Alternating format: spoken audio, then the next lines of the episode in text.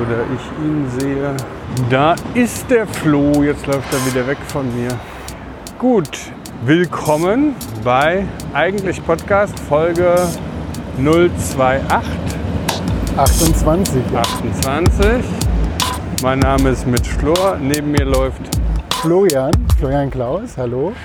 Der gerade noch an seinem Handy rumfummelt, um auch den Track aufzunehmen. Ah, der Track, ein guter Punkt. Danke Mitch fürs Erinnern. Ja, wir sind direkt vom Baustellenschild. Äh, ist farblich aufgeteilt, verschiedene Bauabschnitte wahrscheinlich auch. Neubau Wasserhaus, Museum und Hotel, Neubau Pumpenhaus. Es ist neu und vor allen Dingen hier in der Bucht auch. Nein, äh, die Bucht äh, hat hier, glaube ich, eine Baugeschichte von über 30 Jahren. Äh, Expo 2000 waren die ersten Bauprojekte hier und nicht umsonst habe ich die hierher geführt, weil hier ist die Hauptstraße. Ne? Hier wird gerade krass gebaut. Ich möchte aber auch, das passt auch mit dem Bauen, äh, das passt zu meinem Thema, deswegen hatte ich hier gebeten, hierher zu kommen. Und zwar ähm, machen wir so einen kleinen geschichtlichen Exkurs, bevor wir dann ins Thema einsteigen. Und äh, ich, sag, ich sag mal ganz grob, ich kann, die Folge wird sich auch verbinden mit anderen Folgen, die wir gehabt haben. Ja. Und ähm, eine Folge davon ist so haltbar machen. Haltbar machen. Was würde dir dazu einfallen? Ähm, Fermentation oder Fermentierung und Ongi und Yeah. Genau, sind genau. nicht so lange her. ist nicht so lange, sehr gut. Die kenne ich noch fast Sehr gut. auswendig. Nein, das ist tatsächlich das Thema meiner heutigen Folge, weil du hast mir, Ah. hast mir so einen Topf mitgegeben Ja. und äh, mach mal, ja. Und dann ist es, dann habe ich mich natürlich mit Fermentation beschäftigt und Fermentieren. Ich habe sogar einen Volkshochschulkurs gemacht mit Fermentieren. Ich will den Bogen noch mal ein bisschen spannen in Richtung, was würden dir jetzt, also es geht darum, Lebensmittel haltbar zu machen. Und dann würde ich dich jetzt noch mal fragen, was fallen dir für Methoden ein? Du hast schon eine genannt. Äh, andere Methoden, um Lebensmittel, Gemüse vor allen Dingen, haltbar zu machen. Okay. Ähm, also bei Gemüse haltbar machen erstmal die äh, sonnengetrockneten Tomaten, also das muss ja einfach Aprikosen auch, ja, Obst haltbar, das andere. Sonnentrocknen, ja, ist wahrscheinlich eine ganz alte Methode, etwas haltbar zu machen. Äh, Alkohol wird wahrscheinlich auch irgendwann, sobald dann halt irgendwelche ähm, Kulturtechniken entwickelt wurden, um äh, Alkohol zu destillieren, wird dann auch entdeckt worden sein. Ja, also ich meine, du hast jetzt gerade so äh, den Rumtopf als, als Accessoire für die Kellerbar abgetan, aber ich würde sagen, das ist auch, äh, auch wenn es im Alkohol rumliegt, trotzdem ist da noch ein ziemlich hoher Vitamingehalt. Also es ist halt noch ein Nährwert. Ne? Es hat ja auch immer dann die Funktion, dass du noch Vitamine quasi über eine Zeit bekommst, wo du keine frischen Sachen hast. Jetzt ähm, Frage noch, fallen noch andere Methoden ein? Gut, fermentieren hatten wir auch schon gesagt, ne? also so Sauerkrautherstellung ist ja wahrscheinlich auch Fermentierung. Äh, oder es gab ja wohl auch ganz früher ganz niederprozentige Biere, die, wenn ich mich recht erinnere, mal in Ägypten Rezepte gefunden wurden für, von vor vielen Jahren, äh, die weniger für Rausch, sondern wirklich auch für Haltbarkeit gemacht wurden, weil Trinkwasser sonst schnell kippt eben und dass man auch mit minimalem Alkoholgehalt das Ganze einfach länger haltbar machen kann. Ja, das war glaube ich auch im Mittelalter üblich, dass man dann halt so ein, zweiprozentige vergorene Biersorten hatte. Das haben dann auch alle getrunken tagsüber und Kinder alles. Das, äh, wie du sagst, das Glücklichere Zeit damals wurde auch der Nein, Schnuller erfunden, als wo man im Bier tunkt und ins Baby steckt. war, ja, ja Mhm. äh, dann war still. Ja, wir, wir, wir stehen jetzt hier vor der Bucht, ja, Rummelsburger Ja. Bucht, an der, an der quasi an der Landzunge oder Wasserspitze. Genau. Als du sagst, dass hier müssen wir abbiegen, also fällt mir noch ein, ich bin vor nicht allzu langer Zeit hier noch vorbeigelaufen und das war jetzt wieder auf dieser Straße, die wir dann gelaufen sind. Auf einmal ging das los mit so Neubauten, wo ich manchmal denke, sind die irgendwie in den letzten, während Corona vom Voll. Himmel gefallen? Nein, sind sie auch tatsächlich. Weißt du, was das für ein Gebäude hier ist, das neue? Das Ein ist großes. ein großes, da ist BKA drin.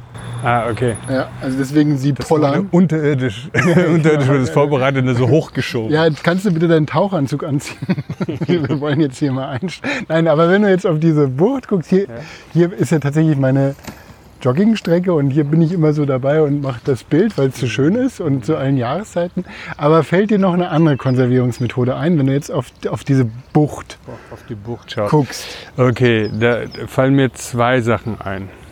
Ähm, das eine, ich sehe diese rote Fabrik da rechts, da denke ich dann an Dosen. Irgendwann hat man ja angefangen, in Dosen, also zu kochen und in Dosen zu verpacken, sodass eben die Umwelt das nicht nachträglich noch zersetzen kann. Was ja dann auch teilweise dazu geführt hat, dass, weil es Bleidosen waren, die Leute teilweise Vergiftung bekommen haben. Ja, das waren, das waren quasi äh, auch bei den ganzen ersten Seefahrten. Ja, die langen ne, Seefahrten. Die, ähm, wo, wo Skorbut dann noch nicht so richtig ausbrechen konnten, weil alle an Bleivergiftung gestorben sind. Genau, das, dann das zweite war dann schon Feintuning. Nein, das war, das war glaube ich, so eine legendäre, ähm, da gibt es auch eine ganz tolle Geschichte aus der äh, Podcast-Folge von Geschichten aus der Geschichte Hm. über diese, ähm, ich glaube, das war die Nordwestpassage, diese ähm, Expedition und wo es ganz katastrophal zu Ende gegangen ist. Können wir nochmal verlinken? Ja, also natürlich konservieren in Dosen ist schon eine industrielle Methode. Ja, ja, genau.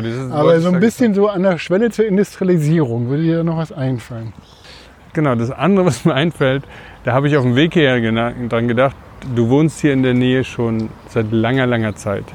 Und ich habe mich erinnert, dass ich hier mal mit einem Schlitten, mit, glaube ich, einem deiner Kinder, über Eis gelaufen bin zu einem äh, Fischer, der in wirklich wie aus dem Bilderbuch in so einem Loch gefischt hat. Und deshalb nehme ich an, dass hier Eis für die, äh, für die Haltbarmachung oder Verlängerung oder Ver- Verlangsamung des Zerfalls sozusagen gemacht wurde. Ja, super, genau. Darauf, ja, darauf wollte ich hinaus. Nämlich hier sind die ersten Eiswerke entstanden. Und zwar genau an der Hauptstraße 1, da wo wir uns getroffen haben. Hauptstraße 1 ist da. Und ähm, der Unternehmer, der das dann auch gegründet hat, war Karl Bolle. Ja, Bolle kennt man noch. Ich weiß nicht, als ich nach Berlin gezogen bin, gab es äh, noch die Bolle ähm, Kaufläden. Ja, das war. Ach, das war damit verbunden. Es ist, glaube ich, in dieser Familie. Ja, es ist aus dieser Unternehmerfamilie. Ich muss es nochmal recherchieren. Ich dachte nur, es ist eine Anekdote, die ich nicht weiter belegen kann. Aber wollte ich mal sagen. Bolle wurde dann irgendwie, das war so ein, 92, 93 wurde Bolle ziemlich schnell zu Kaisers. Also die wurden dann, äh, die sind dann pleite gegangen und dann kam Kaisers und hat Kaiser äh, das aufgebaut. Aber der Bolle Unternehmer hat 1867 hier quasi ähm, äh, das erste, also er hat äh, acht Speicher, riesengroße Speicher gebaut, ja, hat vom Magistrat dann die, äh, die Nutzung für die Eisfischerei und die Rohre erworben, wa- warum auch immer, ja. Und Rohre? Was Rohre. Ich glaube, die Rohre, keine Ahnung, ich kann mir nur so ähm, vorstellen, dass er mit Rohren ist gemeint, dass er dann halt auch die Abtragung des Eises dann über Rohrsysteme machen konnte. Auf jeden Fall die, ähm, die Fabriken, die Speicher waren so aufgebaut, dass die ein äh, ich, Paternoster-System, ja. Das heißt, ähm, ich habe aber dann auf die Schnelle auch nichts gefunden, aber ich kann mir so vorstellen, dass dann halt äh, die Speicher recht hoch waren und die über so ein Paternoster-System dann einzeln die Speicherräume gefüllt wurden, ja. Und das, was dann letztendlich zur Abtragung des Eises genommen wurde, waren halt so riesen ähm, Eisstämmer. Ja, also wurden so richtige Quader rausgebrochen aus dem Eis und die wurden dann abtransportiert in die Speicher und die Speicher waren dann auch so, also wir, wir befinden uns ja in einer Zeit, wo ja so, ne, also Peter Behrens geht jetzt viel später los, die Industrialisierung des Bauens und so weiter, aber hier werden noch so ähm, eher so ja, äh, andere Methoden zur Isolation verwendet. Also die haben dann äh, Doppelwände Wände gebaut, doppelwändiges System mit Stroh, mit Schlacke oder irgendwas gefüllt. Das ist isoliert. Und die waren, also hier wurde auch ähm, äh, davon gesprochen, dass es neben dem Café Bellevue, hier gab es wohl auch so ein Ausflugscafé Bellevue und dann waren diese riesigen Speicher. Und, was muss man auch nochmal zu, äh, zu Bolle sagen, Karl Bolle war groß geworden durch ähm, Milchereiprodukte. Und er hatte quasi schon so ein Milchdistributionssystem. also er, hatte, er war wohl bekannt damals. schon. Mit Distribution meinst du quasi in Handel zu bringen. Also Ja, so ein, so ein Verteilungssystem. Also er hatte so Wägelchen. Das waren die Bolle-Wägelchen. ja. Und äh, damit ist man, ist er dann durch die Straßen gefahren, also ist seine Firma so und hat dann diese Milcherei und ähm, der hieß der Bimmelbolle. Toll. weil er immer gebimmelt hat, wenn, wenn dann halt das Eis oder das, die Milch kommt. Da kommt der Bimmelbolle. Nein, ich bin der tolle Bolle. Kann den keiner lesen. Da steht der tolle Bolle, das bin ich. Nein. Also. Berliner Geschichte hier. Ne? Und dieses ganze ähm, System war ja vor allen Dingen auch mit der Stadtentwicklung so ein bisschen verknüpft. Weil so um 1870 fing ja dann auch, also die Stadt wurde immer größer, ja, es kamen dann äh, Lebensmittelbetriebe, Metzgereien, äh, Restaurantbetrieb und so weiter, die waren alle dann auch auf Eis angewiesen. Das heißt, es wurden auch entsprechende Produkte so oder Brauereien wurden dann entwickelt, die dann wieder so eine Kühlung brauchten. Ne? Vorher gab es das wahrscheinlich noch nicht so in dem Umfang. Und es kam dann äh, aus Amerika die äh, Erfindung des Eisschranks. Und der Eisschrank ist noch so klassisch, ich weiß nicht, ob der in Amerika so, aber der wurde dann auf jeden Fall da optimiert. Und später in den 20er Jahren, 1920er Jahren, wurde tatsächlich der, der kühlende Kühlschrank. Ne? Aber heutzutage verwendet man noch ab und zu den Begriff Eisschrank für Kühlschrank. Ja, äh, was meine Mutter macht das immer, wo ich dann denke, nee, ist ein Kühlschrank, kein Eisschrank. Der Eisschrank äh, zeichnet sich dadurch aus, dass du, also wenn du da so Abbildungen siehst, das, es kann auch so ein ganz normaler Wandschrank so aussehen, ne? so Holz vertäfelt und so weiter, aber du hast im Prinzip ein Kühlsystem, was dann abgetrennt ist von der zu kühlenden hm, Sachen, die da drin liegen, ne? Obst, Gemüse, Fleisch, bla bla bla, Milch. Und ähm, es ist so, dass dann entweder oben quasi das Eis eingefüllt wird und wichtig ist, dass dann das Schmelzwasser ablaufen kann, weil nämlich, äh, wenn das Eis im Schmelzwasser liegt, dann äh, fängt es an, schneller an zu schmelzen. Dann sinkt dann eher der, also der steigt dann der, der Punkt, wo das Eis schmilzt. Und zum anderen muss das ganze System getrennt sein. Also das Zeug darf nicht in dem Eis liegen, weil das Eis ist ja nicht immer rein, ja. Oder äh, es, es kann ja so dann quasi durch diese lange Zeit auch verkeimt sein. Also das heißt, du brauchst ja wirklich so zwei Systeme. Das ist so der tra- traditionelle Eisschrank und der war dann verbreitet hier in ähm, Berlin zu der Zeit. Und äh, wie gesagt, Bolle hat die dann beliefert. Und hier die Rummelsburger Bucht galt als eines der saubersten äh, Seen noch, also Wassergebiete hier innerhalb von Berlin. Ja, deswegen äh, war das auch ein sehr begehrtes, ähm, sehr begehrtes äh, Wasser und Eis ne, hier in der Rummelsburger Bucht. Und es gab dann auch, haben sich schnell irgendwelche anderen Betriebe hier, also das ist, was er gegründet hat, die norddeutschen Eiswerke von Bolle, hat die auch ziemlich schnell wieder verkloppt. Also ich glaube 72 hat er die dann wieder verkauft. Also es war wirklich, glaube ich, so ein so ein Unternehmer, der dann halt irgendwie was hochgezogen hat und dann raus. Und dann entstanden hier lauter andere Eisfabriken, ja. Und ähm, haben das dann halt auch weiter genutzt, diese Bucht. Ja, teilweise wurde hier, war noch Sumpfgebiet, es waren so Pfuhle, ne, haben wir auch aus einer Sendung gelernt, der Pfuhl, am Grunde des Pfuhls, der Eisenhans. Nein, aber äh, hier wurden Sümpfe trockengelegt, an den Sümpfen wurden dann auch eben ähm, Flächen für die Eisproduktion kultiviert. Und ja, also ich habe das ja auch, du hast es ja so ein bisschen beschrieben, tatsächlich damals, als es noch kalte Winter gab.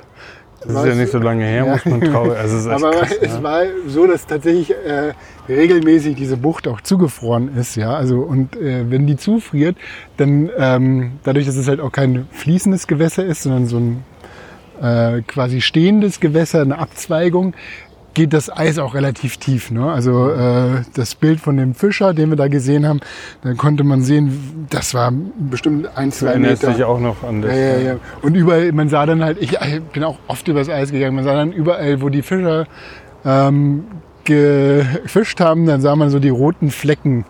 Dann wusstest du schon, okay, hier der Fisch wurde dann halt irgendwie so, und das hat dann immer so rote Flecken auf dem Eis gegeben. So ein bisschen wie, ja, also, ja, das, äh, das ist so ein bisschen, so, das ist so ein bisschen die Einleitung zu meinem Thema, ja, weil ich denke, das ist, also ich, als ich das, ich habe so ein Buch über die Stadtgeschichte hier äh, rund um Lichtenberg, Rummelsburger Bucht und dann hinten da sind ganz tolle Sachen dabei und Geschrieben. Nicht geschrieben, sondern äh, geschenkt bekommen zu meinem Geburtstag. Das ist das andere Geburtstagsgeschenk von neben dem Topf.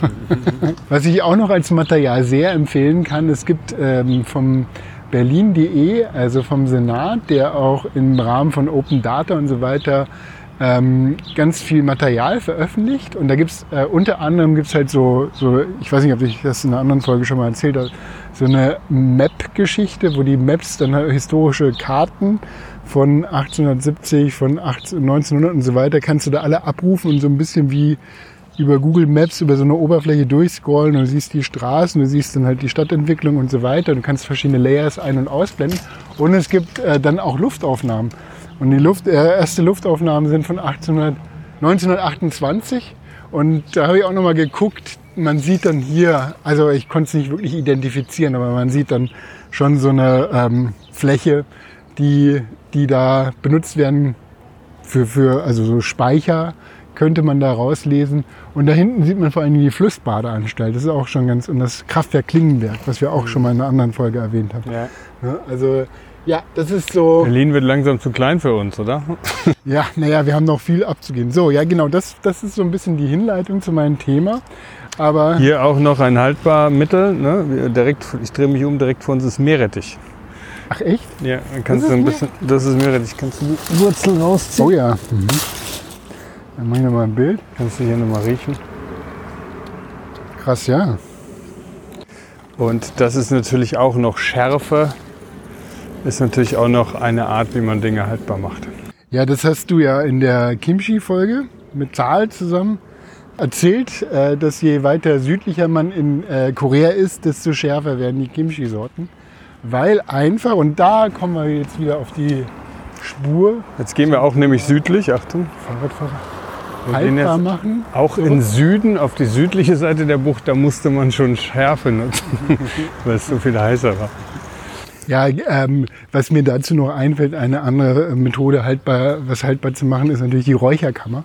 Die heißt ja auch in den äh, traditionellen, äh, gerade in Süddeutschland, die, ähm, dass die Kammern, äh, dass die eigene Kammern haben, wo dann geräuchert wird und damit kannst du dann auch haltbar machen. Also haltbar machen ist ja ein Prozess, der, also jetzt, wenn man davon ausgeht, dass man was einkocht, was in Alkohol einlegt, ja, was, was du damit machst, sind ja im Prinzip Keime erstmal abtöten. Ne? Also das heißt, die ähm, Keime, die Bakterien, Pilze, die eben äh, natürlicherweise entstehen, um ein Produkt dann zu zerlegen, um ein ähm, organisches Produkt in die Bestandteile, die Ich bin total gespannt, wo es jetzt hingeht. Ich dachte, das ist dein Thema, aber jetzt geht es erst los. Naja, jetzt geht es in die Fermentation. Ah, okay, cool.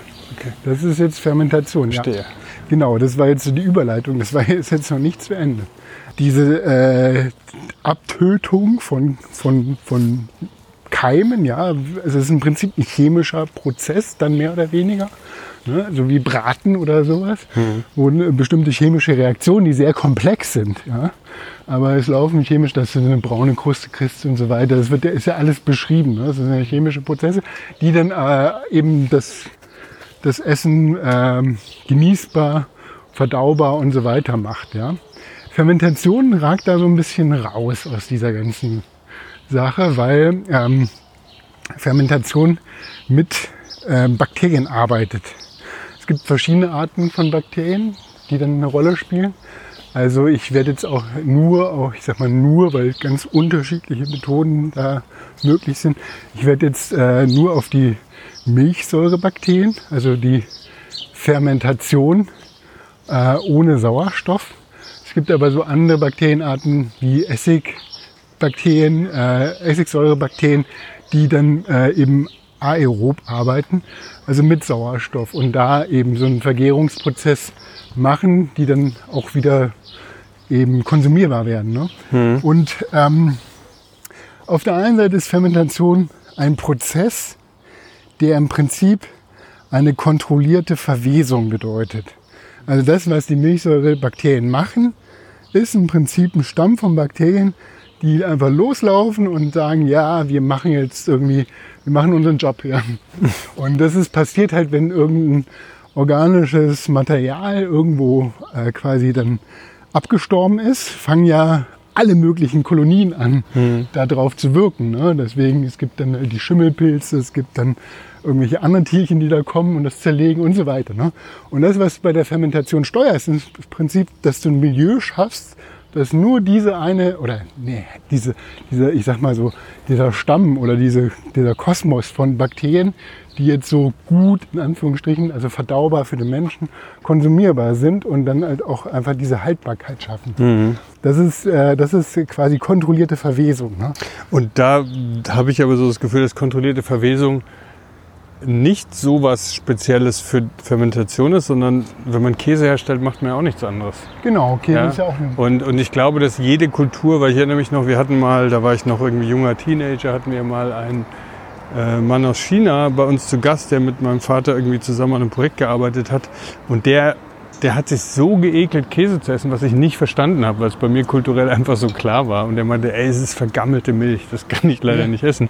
Und hatte aber selber bestimmte Sachen, die er sich irgendwie dann in einem speziellen Laden damals in Frankfurt, glaube ich, kaufen musste, die es halt äh, nicht gab, wo dann auch Verwesung quasi äh, für ihn halt ein Leibgericht war, ne, was, was ich irgendwie nicht irgendwie runterkriegen konnte. Und es gibt doch, glaube ich, auch so, äh, so einen Fisch, glaube ich, irgendwie aus skandinavischer Region, wo ähm, der für die meisten Menschen total Ja, abschreckend riecht. Ja, das ist, glaube ich, so dieses auch in der Dose und wenn man das aufmacht, Dann, muss ja, man ja. dann sofort Ich habe das nie, ich kenne das Ja, nur von. Erzählung her. Also und das sagt ja schon was über ein kulturelles Essen, wenn andere Kulturen oder ich in einer anderen Kultur davon wissen, ohne es jemals wirklich erlebt zu haben. Aber meine, meine Anmerkung wäre dann gewisserweise, wo du es jetzt gesagt hast, wurde mir irgendwie klar, stimmt. Es geht ganz oft darum, dass Dinge sowieso verwesen. Wenn man sie so verwesen lässt, dass man einen bestimmten Korridor schafft für bestimmte äh, Lebewesen, die mit verwesen, äh, dann äh, wird daraus dann zum Beispiel eben Käse oder äh, Kimchi oder sowas. Ne? In, in dem Zusammenhang nochmal ganz interessant, weil diesen Volkshochschulkurs, den wir da gemacht haben, in Kreuzberg, war auch geleitet von einer Frau, die komplett vegan kocht und sich ernährt. Und äh, wir haben dann auch äh, Frischkäsezubereitung gemacht auf Cashew-Basis. Und das war erstaunlich lecker, dann hat gut funktioniert. Und ähm, was sie dann gesagt hat, dass äh, viele, also mich eingeschlossen, ich sage immer so, nee, ich kann auf Käse nicht verzichten. Das ist so, so diese, diese Art von äh, Essen, die, äh, die ich, äh, wenn ich jetzt mich vegan ernähren würde, die mir extrem fehlen würde. Ja? Und was sie meinte ist, dass ja, also diese ganzen Bakterienkulturen, die äh, in Frankreich in irgendwelchen Höhlen über hunderte von Jahren für die Käseherstellung so herangezogen wurden und die dann optimiert sind und diesen perfekten Camembert, diesen perfekten Weichkäse und so weiter herstellen können. Ja, das geht ja gerade in der veganen Kultur so los. Also es ist noch relativ jung. Natürlich haben wir auch dieses ganze Food Engineering, dass du halt äh, sowas äh, wie einen 3D-Drucker nehmen kannst und so weiter, um auch Fu- äh, Essen zu produzieren. Also hast auf jeden Fall da nochmal so einen Technologievorteil. Aber ich fand diese Idee, dass dann, ähm, wenn man jetzt äh, über Jahre, Jahrzehnte dann diese veganen Kulturen, die dann eben so, so Frischkäse, Weichkäse und Camembert und so weiter, dass, dass da auch eine Zeit ist, bis die dann soweit sind, um halt überhaupt konkurrenzfähig werden zu können zu dem unserem normalen Geschmack von Käse. Aber das fand ich so, ja, kann ich mir auch vorstellen. Da würde mich dann nur interessieren, weil es gibt jetzt ja Cashew-Nuts ewig. Also das heißt, wenn man jetzt anfängt, das zu suchen und hofft zu finden oder zu entwickeln, dann ist es natürlich die Frage, warum man, pf, keine Ahnung, wahrscheinlich war es in der Herstellung war Milch immer verfügbar und leichter zu nutzen. Aber es klingt für mich so ein bisschen, man tut so, als ob jetzt was losgeht, aber das ist ja nicht so. Man isst ja schon ewig Cashewnüsse und hat bis jetzt keine gute Verwertung als äh, fermentiertes oder Das verkästes. weiß ich nicht, äh, weil äh, kommt ja vor allen Dingen aus der indischen Kultur Cashew. Und ich kann mir vorstellen, dass da irgendeine ayurvedische Küche von, ich weiß nicht wann, Hm. dann auch da schon so eine gewisse Fermentation damit ähm, in die Gerichte. Also, weiß Okay, ich, nee, da hast ich du nicht recht. Da habe ich Also jetzt eine ganz enge Brille mit Scheuklappen aufgehabt, die halt Also das, guckt, was bei uns so in Regal Genau, also steht. kontrollierte Verwesung ist ein Punkt, ne? um, um äh, dann entsprechend äh, die Produkte zu fermentieren. Das, der, also Fermentation ist extremst einfach. Hm. Das ist wirklich so, also du hast ein Fermentat, das ist jetzt zum Beispiel Gemüse, irgend, du kannst alles, du kannst alles fermentieren, was rumliegt. Ja? Also du kannst Spargel fermentieren, du kannst natürlich Kraut fermentieren, rote Beete, Brennnesseln. Brennnesseln ist ja nicht so. Naja, aber man könnte es ja auch fermentieren, oder? Man könnte es mal probieren, die zu fermentieren, ja. Bohnen bestimmt, das stelle ich mir sogar ganz lecker vor. Ja. Und Radieschen, alles, alle Kohlsorten sind sehr, sehr empfänglich für Fermentation. Du hast eben dieses äh, Fermentat und alles, was du brauchst, ist eine, also in der gleichen Menge ähm, ungefähr so eine Lake von 1 bis 3 Prozent Salz. Wenn wir jetzt äh, ganz klassisch bei dem klassischen Beispiel Sauerkraut, weil das so das einfachste ist, bleiben, dann hast du meinetwegen ein, ein Weißkopfkohl, ein, ein Weißkohlkopf, äh, der ein Kilo wiegt. Und alles, was du machen musst, das Ding klein zu schneiden und äh, dann so 20 bis 30 Gramm Salz reinzutun und den einfach so massieren. Ja? Und das ist extrem erstaunlich, wie viel Wasser der lässt ja, in, dem, in dem Prozess. Ja. Also, äh, durch, den, die, durch die Osmose wird dann das ganze Wasser aus dem Kohl gezogen und du hast dann irgendwann relativ schnell so eine Pampe. Ähm, und das ganze Zeug füllst du in Glas. Und dann gibt es auch so verschiedene Methoden. Ja. Wir haben die billigste Methode genommen, weil Volkshochschule, ja, es muss ja gelingen, es muss einfach sein. Und so. Wir haben das einfach, äh, so ein Einmachglas, dann verschlossen mit einem Stück Stoff. Also es äh, es darf auch, es muss dann, sollte nichts rausgucken an Gemüse, ne? weil das dann immer so die Oberfläche ist, wo andere Keime sich bilden können. Das heißt, man muss extrem sauber arbeiten, aber kommen wir gleich nochmal dazu. Und ähm, wenn da noch was ein bisschen rausguckt, dann kann man noch irgendwie Salzlake dazu gießen. Ja? Und das mit ein Stückchen Stoff äh, und einem Gummi und dann lässt es halt ein, zwei, drei, vier Tage stehen und du hast Sauerkraut. Also, so schnell, nur so wenig Tage. Geht, geht relativ schnell. Es gibt natürlich auch andere Methoden, äh, wo du dann halt länger fermentierst. Ja. Es gibt dann so Fermentationsgewichte. Also nicht nur schaffst du es, dass mir das Wasser im Mund zusammenläuft, sondern auch mein, mein Experimentiergeist wird angeregt. Ja. Ich denke jetzt wirklich sofort, wenn es nur ein bis zwei Tage, das probiere ich auch. Ja, das kann man auch probieren. Das ist äh, wirklich so. Du nimmst noch, also das, ähm, du nimmst natürlich auch noch ähm, Gewürze dazu äh, zu dem Kohl. Du kannst Wacholderbeeren nehmen, du kannst Lorbeer nehmen äh, und andere Sachen. Ja, du kannst auch ein Currykraut machen. Also du kannst auch Kurkuma, Curry und so weiter da rein tun. Also du kannst, bist da relativ frei von den Geschmacksrichtungen. Wie ist es jetzt mit Rotkraut? Also Rotkraut gibt es immer dann so zu Weihnachten rum. Das ist aber nicht fermentiert. Natürlich. Auch? Ja, natürlich. Ja, okay. Klar. Rotkohl, ja klar. Natürlich ist das Rotkraut fermentiert. Ja, okay. Also du kannst, also Rotkohl ist super zu fermentieren. Oder du kannst Gürkchen, ne? diese Cornichons, äh, auch sehr lecker, Silberzwiebeln, auch alles fermentiert. Ja, okay. Ja. Das heißt, es gibt da wirklich so, ähm, wie soll ich sagen, also man könnte das so richtig hobbyistisch auch aufziehen. Das ist quasi wirklich was, was man so einfach mal so nebenbei machen kann. Da geht man auf den Markt, holt sich Silberzwiebeln, macht diese Salzlake, guckt, dass die irgendwie über die ganzen Gemüse drüber geht, lässt es zwei Tage stehen. Und nach den zwei Tagen, weil man muss, dann macht man einfach zu und stellt es ins Gefrierfach Genau. oder in den Kühlfach. Also das, Das hält sich ja Prozess. dann meistens auch äh, ein halbes Jahr oder wenn man die kleinen Dinger kauft, dann denkt man, ach, das hält ja noch ewig und Ja. dann Und dann ist der Atomkrieg da und schon ist es aus. Nein, es ist halt nicht so wie nicht so wie Birnen, wo man denkt, die ist noch zu hart und dann beim nächsten Mal, wenn man guckt, ist sie quasi schon zerfallen. Ja, Birnen kann man auch gut fermentieren. Ah, okay. Also äh, Obst auch, klar. Ähm, was passiert ist eben, dass durch, wie beschrieben, durch diese Sake kommen dann die Milchsäurebakterien und die arbeiten anaerob. Du hast wirklich so eine Kulturen. Du hast nicht eine Milchsäurebakterienkultur, die da ist, sondern du hast unglaublich diverse Kulturen. Also wie divers dann auch dann die, äh, die Bakterien sind, ja, die dann äh, eben da auch auf der Haut von dem, von dem Gemüse oder von Obst ist, ja. Das ist auch so ein bisschen beim Kimchi. Ne? Also du hast äh, diese Milchsäurebakterien sind vor allen Dingen, so, also alle Formen von, die man dann für die Fermentation, für irgendwelche äh, Gärungsprozesse und so weiter zu nutzen macht, die sind dann stehen, sind meistens auf der Haut von, von, den, ähm, von dem Obst, von dem Essbaren. Ah, okay. Ähm, Es gibt einfach diese Kleinstlebewesen, die auf dem Obst und Gemüse schon leben, die dann auch dafür genutzt werden können, dass das sich selbst haltbar macht, ohne dass man überhaupt viel dazufügen muss. Genau, also deswegen ist es, und dann komme ich nochmal zu dem anderen Punkt, extrem wichtig, wie man und was man für, äh, wie man arbeitet bei der Fermentation und was man für Material, Fermentate sich raussucht. Und hier ist es wichtig, dass du, ähm, ja, jetzt kannst du ein bisschen esoterisch werden, aber so wenig chemisch, äh, chemische Produkte wie möglich. Ne? Das Warum ist das heißt, also- esoterisch?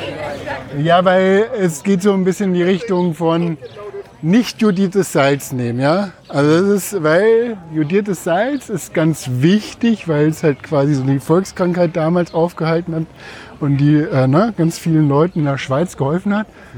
Äh, aber auf der anderen Seite ist es extrem chemisch behandelt, das Salz. Und äh, dadurch wieder eine feindliche Umgebung, weil es Keime abtöten kann. Ja? Genauso gut wie also ich kaufe ja immer, also schon seit Jahren nur Bio, Biogemüse und so weiter, weil Bio nicht weil hier irgendwie gereinigtes Wasser, ja, nach, deswegen meinte ich so, also nicht wegen irgendwie äh, irgendwelchen esoterischen verquölten Sachen, sondern weil Bio, Bio, also biologischer Anbau dir bestimmte Quality Gates gibt, dass du davon ausgehen kannst, dass weniger ähm, quasi Chemie eingesetzt wurde, um das Produkt in der Landwirtschaft dann großzuziehen. Ja? Das ist so ein bisschen der Hintergrund. Und du kannst davon ausgehen, dass es dann auch natürlich eine diversere Bakterienkultur da auf der Schale von diesem Gemüse und dem Obst zu finden ist. Ne? Und nur um, um dir nochmal eine Vorstellung zu geben, was jetzt zum Beispiel bei Kimchi, da werden auch so unterschiedliche Prozesse bei der Fermentation losgelöst. Es geht dann nicht nur ums reine Milchsäurebakterien, sondern es gehen dann auch, irgendwann kommen dann die Hefekulturen, irgendwann kommen dann die Essigsäurekulturen und so weiter dazu. Und ähm, vielleicht war das ja auch so ein Punkt, wie ihr dann das Kimchi, also den Chinakohl geschnitten habt, nämlich der, der wichtige Punkt ist dabei, Okay, jetzt gibst du Saal noch irgendwie Futter, damit er mir nochmal eine Nein, aber reinwirft. ich weiß ja nicht, welche, ob das jetzt irgendwie so vernachlässigbar ist oder nicht. Aber bei, dem, bei der Kimchi-Reifung ist es so, dass die äußeren Blätter von dem Kimchi ungefähr 4 Millionen, Chinakohl. Die äußeren Blätter von dem Chinakohl beim Kimchi, ja, also von, dem Chinakohl, dass die äußeren Blätter ungefähr 4 Millionen Keime pro Quadratzentimeter haben, während den inneren nur so um die 2000. Okay. Also das heißt allein, ne, wie das Gemüse aufgebaut ist, im äußeren Bereich sind sehr viele Keimkulturen und der Kimchi wird ja dann am Anfang in so einer Lake aufbewahrt. Und, aber du nutzt auch die äußeren Blätter, um dann halt auch diese dann äh, Keime oder nutzbar zu machen in dem Reifeprozess. Ist aber nochmal eine eigene Philosophie für sich. Da bin ich nicht so tief eingestiegen. Ich bin wirklich nur bei der Sauerkrautherstellung, was so das Einfachste ist. Und, ähm, Also da kann ich nur sagen, weil ich war für den Chinakohl zuständig und habe da äh, scheinbar zwei Dinge falsch gemacht. Das erste war, ich hatte Saal immer Fotos geschickt äh, aus verschiedenen Läden, in denen ich halt Chinakohl sah und er hat mir dann zurückgeschrieben, ist schon nicht mehr frisch genug oder und so weiter. Und dann hatte ich zum Schluss vier äh, besorgt, die ich dann auch zerteilt habe. Und beim Zerteilen war es wohl ganz wichtig, dass man das in Hälften schneidet. Und ich hatte aber unten so klassischerweise wie beim Fenchel hat dieses, dieses Holzige rausgeschnitten, weshalb die Blätter quasi schon so zerfallen sind. Also die waren nicht mehr in diesen halben den Strunk, den Strunk. den Strunk habe ich rausgeschnitten. Und es war auch noch so, dass ich die äußeren Blätter, wenn die so ein bisschen schon weich waren, habe ich die abgeschnitten. Also da habe ich wahrscheinlich genau einen Fehler gemacht. Ähm, Nee, die äußeren Blätter kann. Also, wenn du nicht Bio gekauft hast, ja, wenn das kein, kein Bio-China-Kohl ist, dann musst du die äußeren Blätter wegnehmen. Gut, dann habe ich es richtig gemacht, weil das war, ich weiß nicht mehr, wo ich es gekauft habe, weil ich verschiedene Läden angelaufen bin. Ja, also äh, wichtig ist, wie gesagt, äh, gerade wenn man das für sich im Hausgebrauch macht, kauf besser Bioprodukte, weil du davon ausgehen kannst, dass die dann weniger behandelt sind, weniger schadstoffbelastet sind. Ja. Okay. Und, ähm, aber die äußeren Blätter macht man eigentlich immer ab. Die nimmst du nicht mit. Da ist ja irgendwie, da kommt ja alles dran. Also deswegen diese äh, 4 Millionen Keime, ja, da willst du nicht alles davon haben in deinem Fermentat. Ja. Und ähm, an der Stelle nochmal, ich habe auch zur Vorbereitung der Sendung mir ein Buch geholt, nämlich ähm, eigentlich, eigentlich die Bibel der Fermentation, also die jüngere Bibel der Fermentation. Es heißt ähm, The Noma, Noma Guide of Fermentation. Das ist, Noma ist das Restaurant ähm, in Kopenhagen, äh, was äh, in den letzten zehn Jahren viermal zum besten Restaurant der Welt ausgezeichnet wurde. Okay. Und die haben Das Also wirklich deren so. Credibility, Es äh, hier absolut- ja. genannt zu werden. Also es Nicht, dass sie einen Volkshochschulkurs geleitet haben, sondern dafür haben die gar keine Zeit mehr. Nee, aber der ist es wirklich schön erklärt, tolle, ähm, wirklich auch ähm, tolle Zeichnungen und ähm, kriegt man so ein bisschen Überbau mit und viele Rezepte und viele Anleitungen. Und die, die professionalisieren das. Die haben dann so eine Fermentationskammer, die haben dann auch ein pH-Wert, äh, pH-Wertmessgerät, äh, eine, äh, also ein Dehydrator, dass du dann halt was äh, quasi, äh, wie heißt das nochmal, Vakuumisierer. Ne, wird auch ganz oft benutzt, dass du halt auch komplett die Luft, so verschiedene Gefäße und so weiter, alles mögliche an Versuchanordnungen. Die haben das über mehrere Jahre dann auch so wirklich dann so getestet in Labs und dann ihre, ihre Fermentate erzeugt, ja. Aber, jetzt muss ich mal sagen, so, aber, ja, also fermentierte Produkte ernähren nicht die Welt. Ne? Also ich finde ich finde es schwierig. Also ich bin auch kein großer Kimchi-Fan, das muss ich auch ehrlich sagen, weil Kimchi Du findest was jetzt, ernähr nicht die Welt, du findest es schwierig. Das hängt direkt zusammen, die Welternährung und das, Äh, das, da sieht schwierig man eigenen. Geschmack dabei. Weil es ist eigentlich für mich immer nur eine kleine Beilage. Weißt du, wenn du halt irgendwas hast und du hast dann halt, ne, du hast dann halt irgendwie so was Fermentiertes dabei, ist super, immer in Ergänzung. Aber es ist niemals so im Gericht, bis auf wenn du halt nur so Sauerkraut isst, aber das wird ja auch langweilig. Ja, es ist niemals so, dass es halt so quasi das, es ist immer so eine Beilage, kein, keine Sättigung dabei. Ne? Es ist extrem gesund. Also außer Sauerkraut. Also ich habe Ja, früher also Sauerkraut. Sauerkraut. Genau, Sauerkraut. Aber kannst du, also. Kimchi kann man auch nicht so essen. Ja? Kim, es wird äh, zum Beispiel Kimchi kannst du als Nudelsoße dann irgendwie verwenden. Aber gut, als, es sind immer so Vorspeisen, es sind so, so Beilagen, es sind so ein bisschen Tapas und so weiter. Aber es ist, das meine ich, es ernährt nicht die Welt. Also es ist geschmacklich einfach so intensiv, dass du damit jetzt nicht, also damit kannst du immer sehr gut verfeinern. Du kannst da wirklich so Geschmacksnuancen dann schaffen, aber du kannst es nicht so äh, als, als, als, dass du jeden Tag fermentiertes Gemüse so weit isst und nichts anderes mehr brauchst. Das, das funktioniert nicht. Also für mich nicht. Weiß nicht, vielleicht gibt es da irgendwelche, die das dann so äh, gut kultiviert haben, dass sie es machen können. Aber ich finde es noch immer schwierig, das dann halt so zu essen. Ja, also ich, mich würde nochmal interessieren, ich möchte nicht wirklich Marken nennen, aber in dem Fall muss ich das jetzt machen. Und zwar meine ich mich zu erinnern, dass Bionade auch über, ich weiß jetzt nicht, Fermentierung, Fermentation, das müssen wir einfach mal alle mal klären irgendwie in der Anmoderation äh, auf der Webseite. Wie heißt es jetzt, Fermentierung oder Fermentation? Fermentation klingt irgendwie englisch, aber hat sich das jetzt, also oder geht beides im Deutschen? Ich weiß es gerade. Ich habe beide Begriffe gefunden. Okay. Ähm, dass das für Getränke vielleicht auch was für die Haltbarmachung ist und Ja, naja, klar, du hast natürlich, du hast überall, ja, natürlich insofern Brot, wenn du jetzt Brot davon ausgehst, Brot ist ja auch eine Form von Fermentation, indem du Sauerteig herstellst Mhm. und Bier und äh, na, Bier ist ja Alkohol. ja, aber das wird auch fermentiert, also der Hopfen und so weiter, du hast auch Fermentationsprozesse ver- dazwischen. mhm, okay, verstehe. Also das, äh, dieses, ähm, äh, das ist alles immer in dieser, ne, das ist der Oberbegriff dafür, dass dann bestimmte Bakterien, ähm, Bakterienstämme dann äh, unter bestimmten Bedingungen anfangen zu wirken. Mhm. So, das ist, das ist im Prinzip. Und das, was du meinst, ist dann halt so Fassbrause. Fassbrause ist ja quasi auch so ohne Alkoholbier. Das ist ja auch dann bei Bionade oder bei anderen. Ja, okay. Äh, die werden auch dann auch so, ja, Mate ist auch fermentiert. Äh, also das, du hast äh, ganz Aber dann eben nicht mit Salz, oder? Also dann ist kein Salz notwendig. Ja, es ist, also, es ist so ein Sammelbegriff, weil die Essigsäurebakterien, die arbeiten in einem anderen Milieu. Aber meistens wird auch Salz dazu getan. In, in, also das schmeckst du dann halt nur nicht mehr, weil das dann halt entsprechend äh, weiterverarbeitet wird. Okay.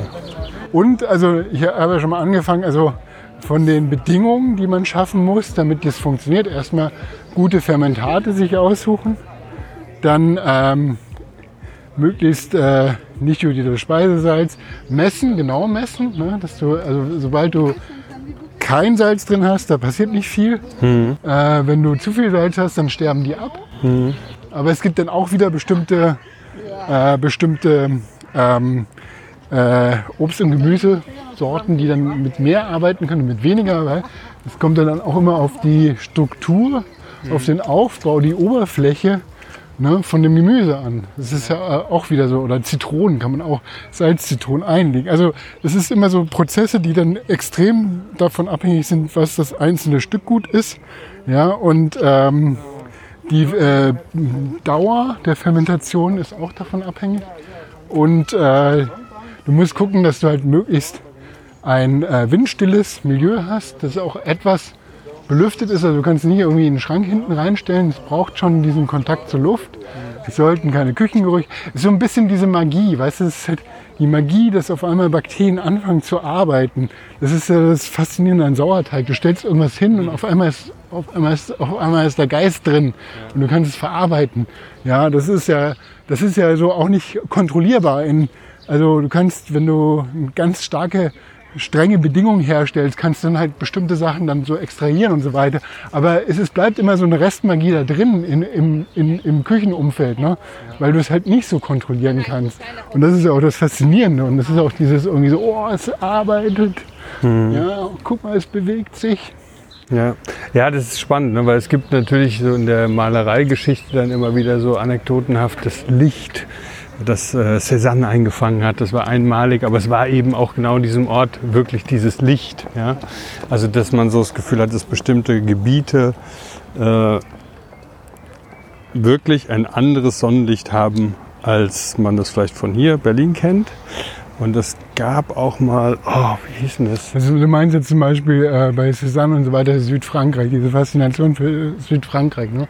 Das ist dann dieses, dieses Licht, was dann im Süden von Frankreich so eine ganz bestimmte, und da war auch die Theorie, Theorie von dem Chlorophyll, was dann die Pflanzenarten, die da nur wachsen, dieses Licht erzeugen durch die Reflexion, weil. So, ne? Hängt dann alles irgendwie zusammen. Aber da gibt es eben, ähm, also jetzt gibt es, ich habe vergessen, wie es heißt, eine Netflix-Serie und da ist Olafur Eliasson in einer Folge wird der vorgestellt. Äh, und Abstract heißt die, glaube ich. Und in dieser Folge hat er das gemacht, dass der als Künstler, der viel reist, ist er wirklich mal in unterschiedliche Regionen der Welt gefahren und hat die gleiche Kamera mit dem gleichen Weißabgleich einfach die Linse aufgemacht und gefilmt, sodass du wirklich dann nicht einen Weißabgleich gemacht hast, der dafür gut ist, dass du in dem Licht, in dem du gerade arbeitest, sozusagen das äh, normierst. Ne? Das ist äh, wie ein Kompass einstellen sondern dass du äh, die Einstellung von zu Hause mitnimmst und dann in anderen Orten dann wirklich, wenn du es hintereinander schneidest, einen Unterschied findest. Und das ist wirklich erstaunlich, das zu sehen. Müssen wir mal gucken, ob es das vielleicht sogar irgendwie als Video, als Ausschnitt irgendwo gibt. Ähm, und ich komme deshalb drauf, weil es natürlich dann auch, was du gerade gesagt hast, ein Sauerteig, ein, ohne jetzt wieder den Namen zu nennen, aber eine äh, Bayern oder München, glaube ich sogar, äh, basierte Brot- und Brezenhersteller, die inzwischen auch in Berlin zu kaufen ist, dass die halt sagen, die müssen die Dinger noch in München ähm, anlegen weil diese Luft, also das kriegst du in Berlin nicht hin. Ja? Also nicht nur das Sonnenlicht im Ölgemälde, sondern auch eben, wie du sagst, die, die Verbundenheit äh, der Mikroorganismen mit der Umgebung, der sie sind. Mhm. Ne? Ja, es gibt so eine Magie des Ortes, ja, und der äh, ist auch geschmacklich dann wahrscheinlich dann so überprüfbar, aber gleichzeitig wird es dann so ein bisschen verschwurbelt. Ne? Aber trotzdem ist es irgendwie so. Man kann es sich noch gut vorstellen, du hast ja vorhin schon genannt, äh, Räuchern auch zum Haltbarmachen. Man kann sich gut vorstellen, dass halt eben bestimmtes Buchenholz in bestimmten Gegenden oder Kiefern, was sie genommen ja, ja, hat halt so einen genau. eigenen. Ja, das ist eine Whisky-Herstellung. Ne? Das ist ja diese torfige Geschmack.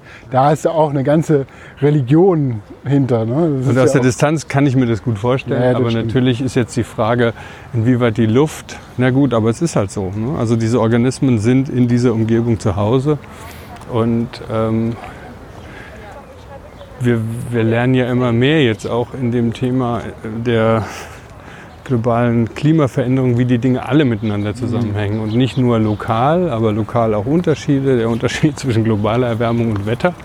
Ja, und so. Und ähm, es ist ja irgendwie nur naheliegend, dass halt bestimmte Pflanzen in bestimmten Regionen wachsen. Warum nicht auch bestimmte Mikroorganismen nur in bestimmten Regionen, ohne dass man das genau greifen kann? Ja, es ist halt eine unglaubliche Anzahl, Vielzahl an eben so mikrobakteriellen Lebewesen, die da sind, ja. Und die, diese Welt jetzt, wie was zusammenhängt. Und das ist halt so nochmal der Unterschied zur chemischen Haltbarkeitmachung zu der biologischen. Ne? Der Physiker arbeitet am liebsten so mit einer klaren Raumdefinition. Das ist auch alles einfach. Eigentlich sind alle Körper beim Physiker sind irgendwie rund. Ja? Egal ob es jetzt irgendwie so ein, ne? alles ist rund und du hast so, ob, und dann kann er auch seine Berechnung durchführen. Und dann äh, für den Physiker ist der Chemiker schon so ein bisschen obskur, ne? weil der Chemiker, da passieren so Prozesse auf Atomebene, ja, auf Molekülebene. Moleküle sind schon viel zu komplex für den für den Physiker, ja. Und der, und der Chemiker guckt nur noch auf den Biologen, für den ist halt irgendwie, was der macht mit seinem, das ist ja absolut nicht mehr irgendwie nachvollziehbar, weil da, da stocherst du wirklich nur noch so und mal gucken hier. Wir hatten das so ein bisschen. The warm and wet environment, ne? Also da kann ja, man ja. die Physik, die sonst Experimente macht, im nahezu Nullpunkt Vakuum äh, tiefgefroren quasi und dass dann auf einmal sowas in biologischen Körpern passieren könnte, sorgt dann immer wieder für äh, Überraschung, wenn die das. Ja, und was, also, weißt du, du gehst äh, über, über einen feuchten Boden, ja, allein der Fußabdruck hm. von dir über den feuchten Boden sorgt dafür, dass der, der mikrobakterielle Stamm, der dann halt quasi unter deinem Fußabdruck komplett anders wird. Ja, hm. Also der pH-Wert wird anders hm. und so weiter. Ne? Also das heißt, es sind so feinste ähm, Bedingungen, die zu völlig unterschiedlichen Sachen führen können, die aber auch so eigentlich vielleicht gar nicht so eine, eine Relevanzwahrnehmung bei uns normal haben. Ne? Ja. Also, und, und ja, genau, deswegen ist es halt so wichtig, sauber zu arbeiten, komme ich dann zurück. Sauber zu arbeiten äh, bedeutet halt auch, die Gläser, die man verwendet, dann ordentlich ähm, desinfizieren, auskochen und so weiter. Dass du, also wir hatten tatsächlich äh, ein also es waren so mehrere Gruppen, die unterschiedliche Sachen bei dem Volkshochschulkurs hergestellt haben. Ja. Und äh, eines davon war komplett verschimmelt, als ich das nach einem Tag aufgemacht habe. Also da ist irgend so ein... War ja, nicht deins oder doch? War nicht meins, nee. Natürlich. Und das war halt, äh, war, war interessant, weil das ja wirklich so dann auf einmal, zack, Schimmel, kommt irgendwas Kontaminiertes. Wenn du probierst, dann immer nur einmal probieren, nicht mit dem Löffel zweimal reingehen, weil in dem Moment, wenn du probiert hast, dann den ganzen Bakterienstamm aus dem Mund in das Zeug da reinzutunken, hast du nochmal, dann kannst du es ähm, auch gleich wegschmeißen. Das, das ist dann der Marmeladenlöffel, den man der da Marmeladenlöffel ne? und wenn ich mit deiner Tochter zusammen Pizzateig mache, muss ich sie immer ermahnen, nicht von dem Teig kosten, geh dir die Hände waschen. Ja, ja das stimmt. Wobei der Pizzateig, der hat ja fast keine Chance zu kippen, der ist so schnell. Ja, aber es geht einfach um eine generelle Hygiene in der Küche. Ne? Also das ist natürlich, das muss man einhalten, weil so Keime können krank machen. Ne? Gut, aber das Interessante daran ist, es ist ja beides. Ne? Was du sagst, ist ja quasi eine Kontrolle auf der einen Seite und ein Korridor von Lässigkeit auf der anderen Seite. Du willst ja, du willst ja das Wilde. Ja, ja. Und das Wilde wird das dann Wilde aber domestiziert. Aus dem, aus dem Schmutz haben, sondern du willst schon so gezieltes, ja. gezielte Umgebung haben, wo du es dann gewinnen kannst. Ne? Also es geht nicht darum, irgendwie äh, die ähm, Schweißtropfen auf, dein, auf deiner Brille dann noch mit zu verarbeiten. Ich will nur dazu sagen, man muss halt irgendwie so ein bisschen so auf bestimmte Sachen achten da bei diesem, mhm. bei diesem Prozess. Ne? Ja. Ja, das, ähm, ich gucke gerade, auf meine Aufzeichnung. Ja. Aber im Prinzip war das und ich habe noch eine kleine Überraschung für dich am Ende, weil ich habe nämlich, weil ich jetzt gerade so, das kann kein ernähren, dieses Fermentat. Aber ich, ich habe tatsächlich dann noch äh, gekocht heute und wollte dir ein, also gebacken eher, und wollte dir noch ähm, das mitbringen zum Probieren. Und zwar ist es eine Teigtasche. Und was ich gemacht habe, ist einfach so Dinkel, Teigblätter, so Quadrate, die man kennt. Und äh, die habe ich jetzt dann mit Sauerkraut und Creme Fraiche, also mit dem selbstgemachten Sauerkraut, Creme Fraiche und äh, Pilz, also getrockneten Steinpilz und äh, Tomaten gefüllt und ähm, das wollte ich jetzt zum Probieren geben und ich finde, das ist echt sehr schmackhaft. Das ist äh, gelungen. Ich kann das Rezept dann nochmal äh, das- da posten. muss, die Prozesse, die jetzt da drin sind beim, bei der Teigherstellung, das ist jetzt auch nicht einfach an, sondern der stand auch über Nacht, der hat auch irgendwas. Nee, der Teig habe ich nicht selber gemacht. Das ist Blätterteig. Also Blätterteig, so weit bin ich nicht, dass ich noch Blätterteig Ah, mache. Gut, dann bin ich mal gespannt und ich mache jetzt dann sozusagen den Alfred Biolek, indem ich, indem ich jetzt äh, kommentiere. Also die große Freude kommt schon jetzt in Form von einer kleinen Familie hinter uns vorbei. Die sind schon euphorisch. Ơi.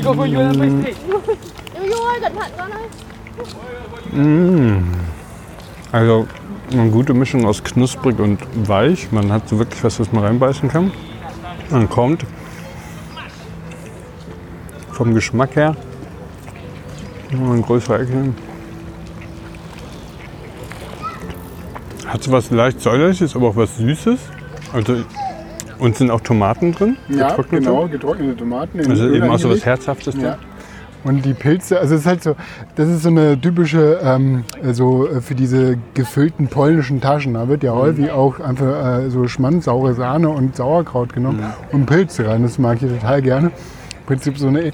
Ich habe da auch überhaupt kein. Das ist jetzt eine vegane Version, oder nee, das ist, da ist Creme fraiche drin. Könnte man auch vegan machen, ja. Also, äh, aber ich habe da überhaupt kein Salz oder gar nichts dran. Das fand ich schon Wow. erstaunlich. Das ist wirklich so eine Geschmacksexplosion. Einfach, natürlich, ich meine, Steinpilze, getrocknete, das ist immer so der, das ist das Hackfleisch unter den, du kannst es halt irgendwo ein. Und, und äh, sonnengetrocknete Tomaten auch. Oder ja, ja, genau, Tomaten, die- genau. Finde ich auch. Und, finde ich, also das Wie heißt das nochmal, dieser Geschmack? Unagi? oder- Umami. Umami. Ja, ja, genau, das Unagi das ist, ist glaube ich, ein äh, Sushi. ja, genau, das ist der. Lachshaut oder so kann das sein. Genau, ich fand das irgendwie, das fand ich ganz schön, eine schöne Verwertung. Also Mhm. kleiner Tipp zur Verwendung von Hast du es schon fotografiert zu Hause? habe ich ja. Okay, super, weil das muss auf alle Fälle als Rezept. Wir sind dann Rezept- und Koch- Koch-Podcast. Genau, das ist noch ein anderes Thema, aber so ein bisschen die äh, vielleicht die Einleitung für eine neue Reihe, vielleicht für eine neue Kategorie Kochen, hatten wir ja schon Mhm. Kochen, Backen, Essen. Ja, mit so viel zu meinem Thema Fermentation und kontrollierte Verwesung. Klingt gruselig. der, äh, der Horrorfilm. Äh, Entschuldigung, ich esse noch. Ist total lecker. Ich hatte auch wirklich gerade vorhin gedacht, es war wie so eine Universum bestellt und abgeholt. Ich hatte auf einmal gedacht, boah, ich muss gleich was essen. Ich bin total Hunger. Jetzt hast du mich hier so reingekickt. Schmeckt total lecker. Wünsche ich mir jetzt immer. Dass ich, ja, ich habe ja auch das letzte Mal bei unserer Wanderung hatte ich ja auch Brote mit. Ne? Mm, ja, stimmt. Das war auch selber gebacken. Nee, das war nicht selber gebacken, aber es war so ein bisschen wie auf einer Bergwanderung, dass wir dann unser Päckchen dabei hatten und eine kleine Pause gemacht haben. Ich möchte noch eine Kleinigkeit abladen in diese Folge rein, was, weil ich werde da nie was zu machen, aber ich fand es für mich so ein Aha-Moment, wie, wie das, was du vielleicht auch mit dem Fermentieren hattest. Mm, Man kann ja so Obstweine herstellen. hm? Also im Prinzip ist ja Traubenwein auch nur ein Obstwein. Und was man halt so kennt, ist natürlich Traubenwein, also was man Wein nennt. Und dann gibt es noch so Apfelwein oder Cidre Cider oder so. Aber man kann natürlich auch Stachelbeerwein, Johannisbeerwein, Kirschwein, man kann Pflaumenwein, man kann alles Mögliche zum, zum, äh, zum Wein machen verwenden. Und dass Apfelwein und Trauben einfach so üblich sind, ist, weil da eben auch auf diesem Obst die Hefepilze, die daraus Wein machen, schon da sind. Man muss das eigentlich nur äh, zusammenmanschen und dann äh, drei Kreuze schlagen, dass halt eben dieser Korridor sich selbst herstellt. Und dann äh, ist gut. Das hattest du ja schon selber so gemacht, ne? Ja, ja, ich hatte Pflaumenwein, du hattest ja auch die gemacht. ganzen Gefäße zum gemacht. Ja, und, und da ist es halt schwierig, weil Pflaumenwein, da musst du eine Hefe beigeben. Und da, äh, also ich weiß jetzt gar nicht, Pflaume hat auch Hefe auf der Haut, aber um das wirklich in diesen richtigen Korridor zu geben, kippt man da halt schon Hefe bei. Und da habe ich dann mal so versucht mit ähm, so Weinhefe zu experimentieren, aber die war dann echt so sensibel, die musste man auf ganz bestimmten Grad und nicht zu sehr schütteln und dann ansetzen und dann ziehen lassen und dann mit ein bisschen Zucker anrühren und dann irgendwie zugeben und die hat nie wirklich geblubbert. Ich habe einmal dann irgendwie so 20 Liter Pflaumensaft gehabt und dann so geguckt und hat so kurz geblubbert. Ich habe mich schon gefreut. Und dann habe ich die einzige Sache, wie man das dann noch retten kann, ist, damit halt eben die Natur nicht zugreift und das alles irgendwie ist. Entweder nochmal kochen, also quasi alles nochmal auf Null und nochmal Ja. probieren. Aber bei 20 Litern ist es nicht so leicht. Und dann habe ich, und das schmeckt dann halt nicht so gut, dann habe ich äh, schnell auf Ebay mir aus Polen so, äh, so Hefe für Schnapsherstellung irgendwie geschickt, die man reinmacht, die genetisch man, also, manufakt- also verändert wurde. Und wo das einfach dann von jetzt auf gleich anfängt zu blubbern und das ist nicht mehr aufzuhalten. Das ist quasi wie, wie wenn du dann äh, irgendein Softwareprojekt hast und du brauchst eine Ubuntu-Installation und du machst da noch den Medienserver drauf und der läuft nicht, dann muss man halt wieder Ubuntu installieren und dann läuft es. Ja, man muss dann wirklich dann, aber das ist wirklich diese Erfahrung, dieser Korridor, den du beschrieben hast, man muss sauber arbeiten. So, der ist wirklich an Temperatur gebunden, an Zeit gebunden, an äh, auch Widerstandsfähigkeit, in dem Fall von der Hefe gebunden, an den Zuckergehalt gebunden. Das ist alles äh, nicht so trivial. Äh, noch ähm, eine Ergänzung, weil das mit dem Blubbern, äh, die Wortherleitung von fermentieren kommt von vermehre, verfähre, also dem lateinischen Wort und das heißt so blubbern, kochen. Und, und die haben dann halt irgendwie so die alten Römer haben dann geguckt, okay, das blubbert so und dann wird es haltbar, ist vielleicht so ein bisschen wie Kochen. Also irgendwie was, was blubbert, ne? fand ich auch so irgendwie, ne? du siehst dann halt irgendwie blubbern und dann wird es haltbar, das ist egal, ob es heiß ist oder kalt, ja, aber das Blubbern. Ja, was natürlich für unterschiedliche Prozesse sind, aber ne, die wussten ja nicht so viel damals. So ist das. Ja, und dann noch einen anderen Verweis, das, das ist auch so die, bei diesem The Norma Guide of ähm, Noma Guide of Fermentation ist keine Fermentationsprozess, aber der hat mich auch so ein bisschen heiß gemacht, den Sie da vorgestellt haben. Und zwar ist das, ähm, kennst du das? Äh, hast vielleicht irgendwo mal ein Rezept gesehen, dass man so schwarze, äh, also sowas schwarze, schwarzes, schwarzer Knoblauch oder schwarze Limonen oder schwarze Haselnüsse, ne? dass die ähm, auch zu bestimmten Essen dann dazugegeben werden und das nochmal so extrem geschmackvoll machen. Es gibt so ein tolles äh, Rezept von Otto Lengi mit schwarzer Limette. Und das ist ein Prozess, fand ich auch ganz interessant. Das, der wird auch relativ einfach, mit Knoblauch geht es relativ einfach.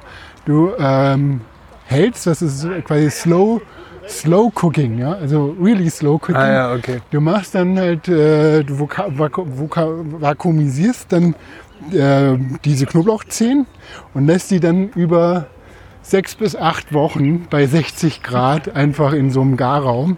Und dadurch, dadurch passieren halt irgendwie nicht diese Prozesse, die du dann beim normalen Kochen oder sowas hast, sondern es wird so ganz langsam eben gegart. Ja? Und dann wird es schwarz dann tatsächlich. Das ist ja lustig. Das ist echt toll und das hat mich so ein bisschen angefixt. Jetzt will ich, also die haben ja jetzt Das als so Garraum der, einen Reiskocher kann man ja nehmen. ja, aber was ist denn da der Energie, äh, CO2-Quotient das für sechs nicht. Wochen es kommt, bei glaube 60 ich, darauf an, wie der Reiskocher dann isoliert ist. Und dann ist es vielleicht gar nicht so. Aber klar, das hatte ich auch gedacht, wie viel. Vielleicht kann man es einfach in eine schwarze Plastiktüte stecken und aufs Dach legen im Sommer und Ja, genau. Aber du brauchst halt wirklich dann wieder dieses Milieu, dieses Ja. strenge Milieu Ja, von ja. 60 Grad, weil das geht dann wirklich in Richtung Chemie, ne? dass du halt wirklich so Bedingungen herstellst, die kontinuierlich sind. Aber das war nicht immer so, es ist slow, slow cooking, really slow. Mhm, okay. Gut, Mitch, das war meine Folge über Fermentation. Äh, ich hoffe, ihr hattet so ein paar Inspirationen, was ihr in der Küche zu Hause machen könnt. Ich werde ein paar Rezepte verlinken. Und, ähm, und ja, ich kann nur sagen, macht Spaß, lohnt sich, man bekommt Ergebnisse. Ja, super.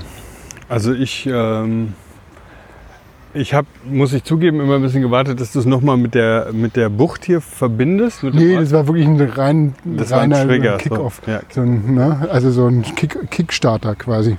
Und was mich total freut, ist halt, dass dein Geburtstagsgeschenk da scheinbar was befreit hat oder losgelassen hat, was dir jetzt was Neues öffnet und erschließt. Ähm, das ist auch eine schöne Brücke dann in die nächste Folge von mir, die Gestalttherapie, weil es ja auch eben um Wachstum, Öffnung, Neues probieren, Neues erkunden geht.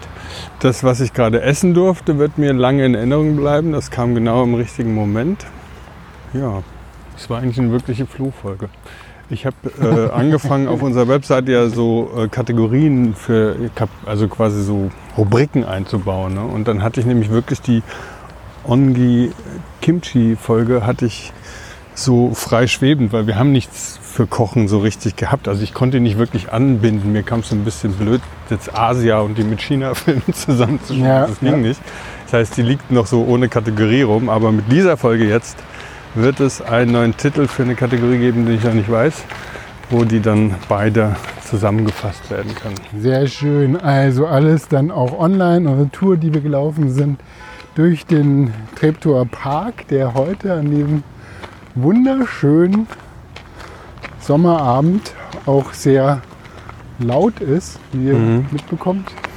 Ja, und das ist ja auch wieder, wie du in der letzten Folge schon gesagt hast, wir haben jetzt nicht mehr so viel vorproduziert. Das heißt, das wurde jetzt aufgenommen direkt vor dem längsten Tag im Jahr. Fete la Musik ist direkt, kommt jetzt gleich.